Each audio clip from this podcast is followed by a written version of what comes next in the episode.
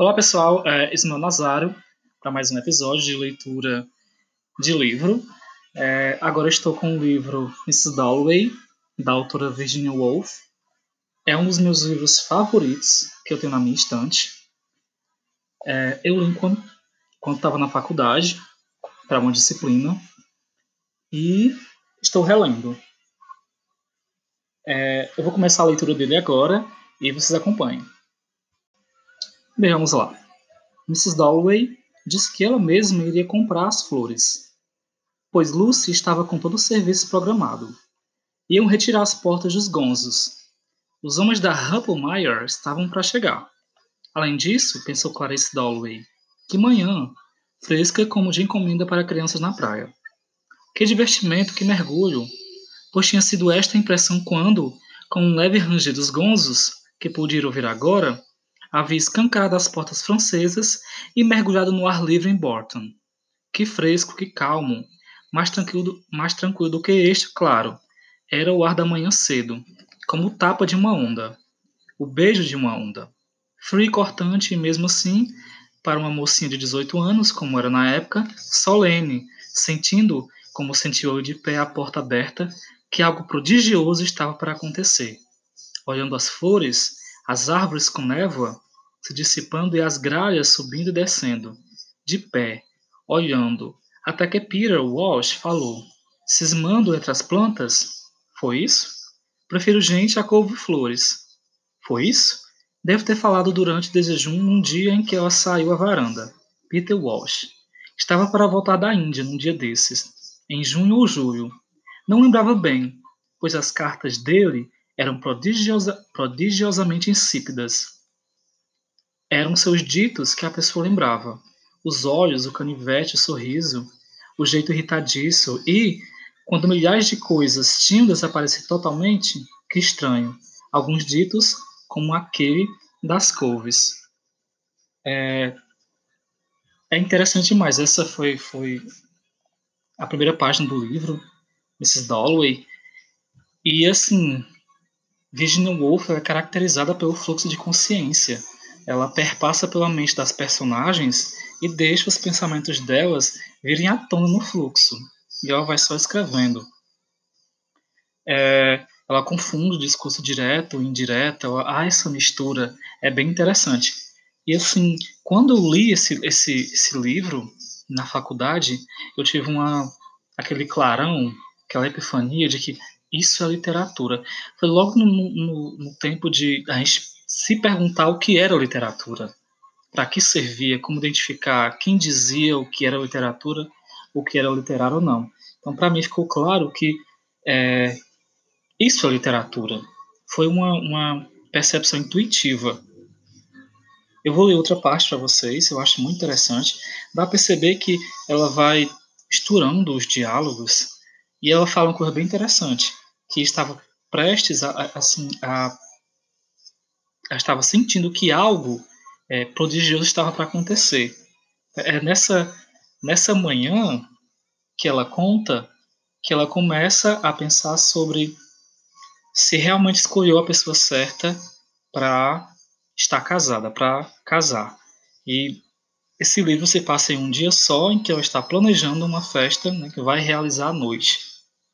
É bem interessante, eu vou ler outro trecho para vocês. Continuando. Ela se retesou um pouco no meio-fio, esperando o furgão da Dirt Now passar. Uma mulher encantadora, pensou Scrub Purvis, conhecendo-a como as pessoas conhecem seus vizinhos da porta em Westminster. Um toque de pássaro nela, de gaio, azul esverdeado, leve, vivaz, embora estivesse com mais de 50 anos e muito pálida desde a doença. Ficou ali pousada, sem o ver, esperando para atravessar, muito aprumada. Pois, morando em Westminster, quantos anos agora? Mais de 20? A pessoa sente mesmo em pleno trânsito, ou acordando à noite, Clarissa tinha a maior convicção, uma solenidade ou silêncio especial, uma pausa indescritível, uma ansiedade, mas podia ser o coração dela afetado, disseram, pela gripe. Antes de soar o Big Ben. Pronto, bateu. Primeiro um aviso, musical. Então a hora irrevogável. Círculo, os círculos de chumbo se dissolveram no ar. Como somos tolos, pessoa atravessando a Victoria Street. Pois só os céus sabem porque a gente tem tanto amor por ela. Cuida tanto dela, trata com jeito, constrói, desmonta, recria toda ela a cada instante em nossa volta. E as mulheres mais desmazeladas, mais abatidas pela desgraça, sentadas nos degraus da porta, sua ruim na bebida, fazem a mesma coisa. Não há, sentiu com a maior convicção, como tratá-las por decreto parlamentar, por causa daquela mesmíssima reação. Elas amam a vida, no olhar das pessoas, no olhar mutulante, no passo firme ou arrastado, na gritaria e tumulto, nas carroças, automóveis, ônibus, furgões, homens, cartazes, gingando e arrastando os pés, nas bandas e realejos, na marcha, no refrão e na estrutura e na estranha cantoria aguda de algum avião. Lá em cima estava o que ela amava, a vida, Londres, este momento de junho. Pois eram os meados de junho. A guerra tinha acabado, exceto para aqueles que Mrs. Foscroft, é, na embaixada no exterior, consumindo-se porque aquele bom garoto foi morto.